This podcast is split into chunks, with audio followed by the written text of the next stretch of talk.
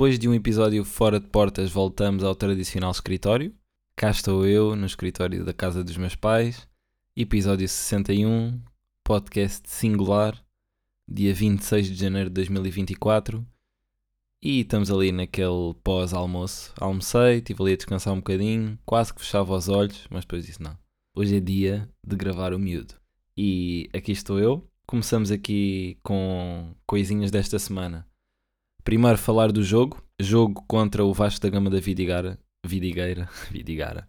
Vasco da Gama da Vidigueira. Jogo muito fraco. Jogo fraco, feio. Perdemos 2-1. Esse é o primeiro ponto. E pior ponto. Perdemos 2-1. O campo era horrível. O pior campo que eu apanhei este ano. Campo muito mau, cheio de borracha, a bola sempre a saltitar. Nós até entramos bem no jogo. Ali os primeiros 5, 10 minutos entramos bem. Ali juntinhos, a ganhar bolas, a produzir ataques que não causaram assim tanto perigo, mas estávamos ali a rondar a baliza deles. Depois de um erro nosso na defesa, ali na primeira fase de construção, eles ganham a bola, rematam, eh, ressalto, gol, 1-0. A partir daí, o público deles também é assim muito fervoroso, começam ali a, a puxá-los, eles começam a ganhar confiança. Passado 5 minutos, um livre lateral, mais dois ou três ressaltos, 2-0.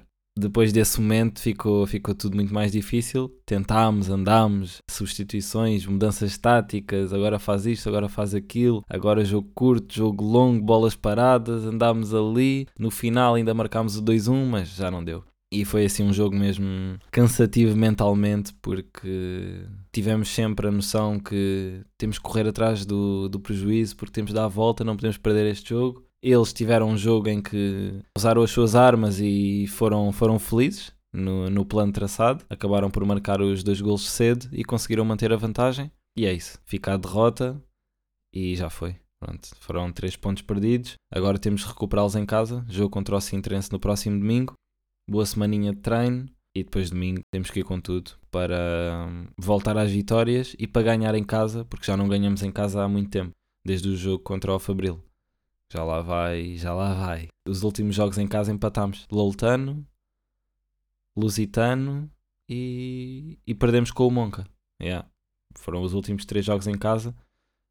Por isso está mais que na hora de voltarmos a fazer bons jogos até temos feito, mas bom jogo com mais finalizações, mais golos e terminar com os três pontos. Agora, de, de rotina, como é que estamos? Eu tinha-vos falado, aquele início do ano fervoroso, bora, bora, 2024. A tendência depois é este ímpeto começar a baixar, mas não é o meu objetivo. Eu quero mesmo manter isto. Nem tudo está perfeito ainda, estamos a 26 de janeiro, ainda há muito a melhorar. Coisas boas que eu tenho conseguido manter: ginásio, tenho sido bastante consistente aí, tenho ido praticamente todos os dias da semana, tirando o domingo, né? E depois ali de segunda a sábado tenho ido no mínimo dos mínimos 4 vezes, mas tenho ido quase sempre 5 ou 6 vezes.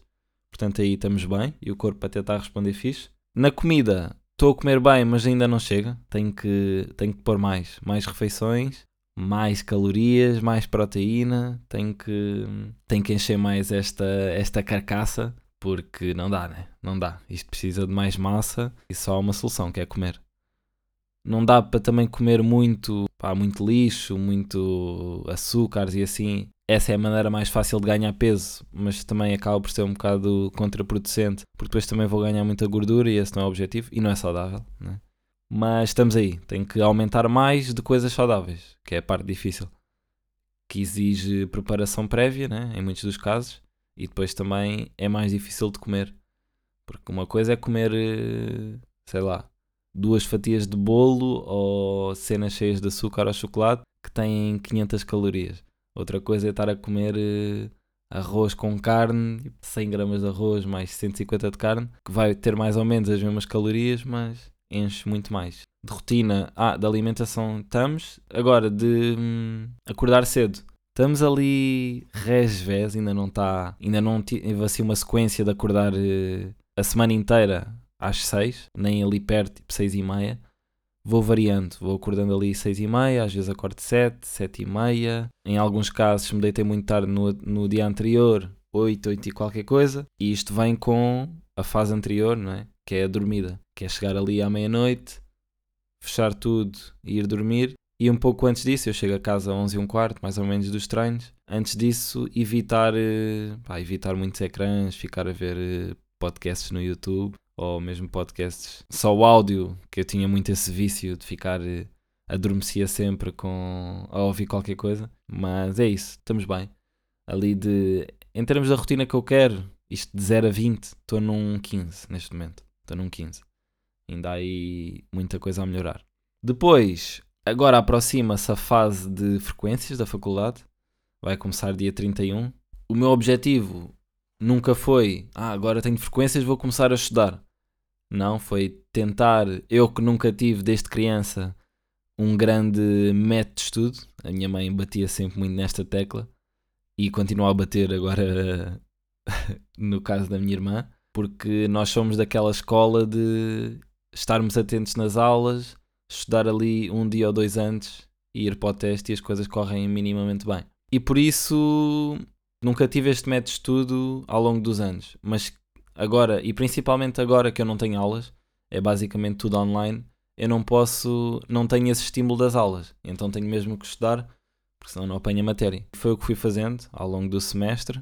Agora, inevitavelmente, vou, vou ter que estudar um bocadinho mais, né? Porque há frequências, temos aqui esta pressão e querendo que as coisas corram bem, é mais uma janelinha que entra para, para a minha rotina, um forcingzinho só para fazer as coisas todas com, com calma. E acho que é isso de rotina. Rotina acho que estamos aí.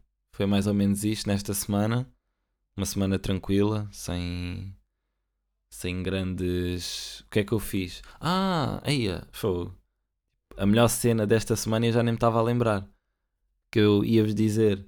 Foi uma semana assim sem grandes eventos. Eventos, no geral. Foi mais aquela rotina básica. Domingo, jogo, né? Jogo fora foi o domingo todo fora. Depois, de segunda a hoje, foi estar com a minha irmã quando ela vem da escola, estar com os meus pais às vezes à noite, quando venho do treino, e estar com a Rafa quando encontrávamos um espacinho ou outro, estarmos juntos, e foi isso. Não tive assim com mais ninguém, espero não me estar a esquecer, mas uh, foi isso, foi isso. Agora, no sábado, eu fui a um dos melhores eventos culturais de sempre. Adorei mesmo, foi mesmo lindo. E vem na sequência de um livro que li este ano, o primeiro, livro, o primeiro livro que li este ano, sobre o Amilcar Cabral. Onde é que nós fomos? Fui nós, os quatro aqui de casa, e a Rafa, fomos os cinco, ao CCCV, Centro Cultural de Cabo Verde, assistir a um monólogo sobre a vida de Amilcar Cabral. E foi, foi lindo, foi épico. Foi. A minha mãe está sempre muito atenta a tudo o que se passa em Lisboa. Ela podia facilmente ser guia cultural. Ela está sempre atenta. Mesmo às vezes coisas que são mais do meu nicho, do, dos meus interesses, eu vou estando atento e sei das cenas, mas de repente ela manda-me assim, low key, manda-me assim um link no Insta: olha, vê isto. E eu, olha, nem estava a par disso. E esta foi uma delas. Monólogo no CCCV. Tínhamos lido os dois há relativamente pouco tempo o, o tal livro. Está no timing perfeito. Bora lá tivemos que esperar ali um bocadinho no início, até tínhamos medo, porque o espaço não é muito grande e não havia hum, bilhetes, era gratuito. Então estávamos naquela de hum, pode não haver espaço para todos, vamos lá ver se dá para entrar, mas deu, correu bem. E aquilo era um monólogo, só estava uma pessoa. No... Aquilo não é um palco, aquilo é uma sala, uma espécie de galeria, e estava o ator no centro com aquela, pá, não sei, mas aquele chapéuzinho do Amilcar, não, não sei bem como é que aquilo se chama. Assim à semelhança do que se usa na madeira, será? Não sei. Ele começa de. Ele depois no final explica. Começa o espetáculo de, de frente para trás. Ou seja, ele começa a contar a sua vida, dar um enquadramento da sua vida e de como é que a vida dele e a vida do Amilcar se cruzam. Do Amilcar, meu puto. E só o relatar, o ouvir de vivências e memórias da vida dele já era um espetáculo à parte. Foi, foi lindo. Ele a falar das cenas que passou, dos pais, ele que era de Santo Meio Príncipe e depois os pais imigram para hum, a Guiné Equatorial e ele a falar de, das diferenças que encontrou e do adaptar-se. Ele era muito pequeno na altura, e depois era fazer uma retrospectiva. O facto dele viver na Guiné Equatorial, uh, regime ditatorial. Fez ali um enquadramento incrível sobre, sobre a vida dele, sobre a educação que ele teve do, do pai da mãe, as suas experiências em colégios que em muitos dos casos não eram do seu extrato social e das diferenças e, da, e do que ele foi encontrando em termos de, de desigualdades entre ele e os seus colegas e foi, foi lindo. Depois termina essa parte e ele começa o verdadeiro monólogo em que interpreta mesmo o Amilcar. Não sei, foi mesmo sem palavras. Só, só estando lá. Grande, grande performance. Eu ri, eu chorei, fiquei com raiva, fiquei assim com medo. Uh, não sei, foi um misto de emoções muito bom mesmo. E adorei, adorei. Acho que assim de eventos ao vivo é mesmo da, das melhores experiências que eu tive. De sempre. Agora eu curtia de vos dizer, eh, dar datas para vocês poderem ir ver este espetáculo. Curtia muito que vocês fossem ver. Principalmente a malta que é de Cabo Verde, mas mesmo quem não seja. Aquilo é um espetáculo dá perfeitamente para todos. Quem é de Cabo Verde tem uma camada extra. Mas não sei, não sei. Deixa-me ver aqui se eu encontro pelo menos o ator. Tenho agora que acompanhá-lo e ver se conseguir. Está aqui, Ângelo Torres. Mas espera aí, Ângelo Torres? Pois, eu por acaso eu tinha visto. E ah, que ele entra na. Ele entra na única mulher mas não tá, não sei porquê. Eu quando o vi pela primeira vez lá, eu disse, pá, ah, ele parece bem aquele ator, mas parecia, mas ao mesmo tempo não parecia, parecia assim um irmão dele. E ah, é, o Ângelo Torres, ok. Deixa-me lá ver aqui. Pois, já, yeah, giro, giro. Está aqui na Power List das 100 pessoas, aquela lista que a Bantuman faz, não sei se vocês estão a par, dos, das 100 pessoas mais influentes na. Acho que é na lusofonia, não sei bem. Mas sim, está aqui. Nasceu em 66, na, ah, ele nasceu na Guiné Equatorial. Ok. Formado em Engenharia Termodinâmica em Cuba, e aí ele fala desta cena de ir para Cuba. Depois lá é que começa a entrar mais na cena de, da representação. Documentário, membros da Companhia Portuguesa Griot, participações na Única Mulher, 2022 com vontade. Ah, está aqui. Em 2022, com a vontade de levar para os palcos grandes nomes da história africana, Ângelo deu corpo e voz a Amilcar Cabral, através do monólogo Amilcar, Geração, de Guilherme Mendonça. Uh, 1 de outubro, 1 de outubro de 22, acho que foi a primeira vez que ele atuou e está aqui última notícia. Deixa-me ver o que é que eles dizem. Isto foi lindo, lindo, lindo, lindo, lindo. Estou a ver agora imagens aí, estou-me a recordar. Se forçar um bocadinho, começa a chorar aqui.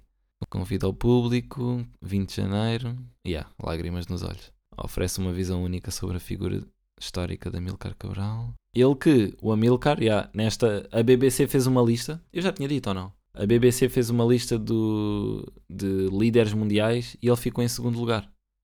De sempre. Rijo. Aqui o que é que eles falam? Hum. O monólogo estreou-se em janeiro de 23, à margem dos 50 anos da morte do líder independentista.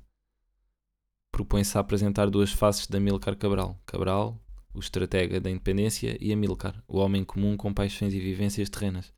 E yeah, é isto mesmo, porque ele depois, à semelhança do livro, que vos falei há umas semanas, ele no documentário também fala das duas pessoas a viver dentro do mesmo corpo.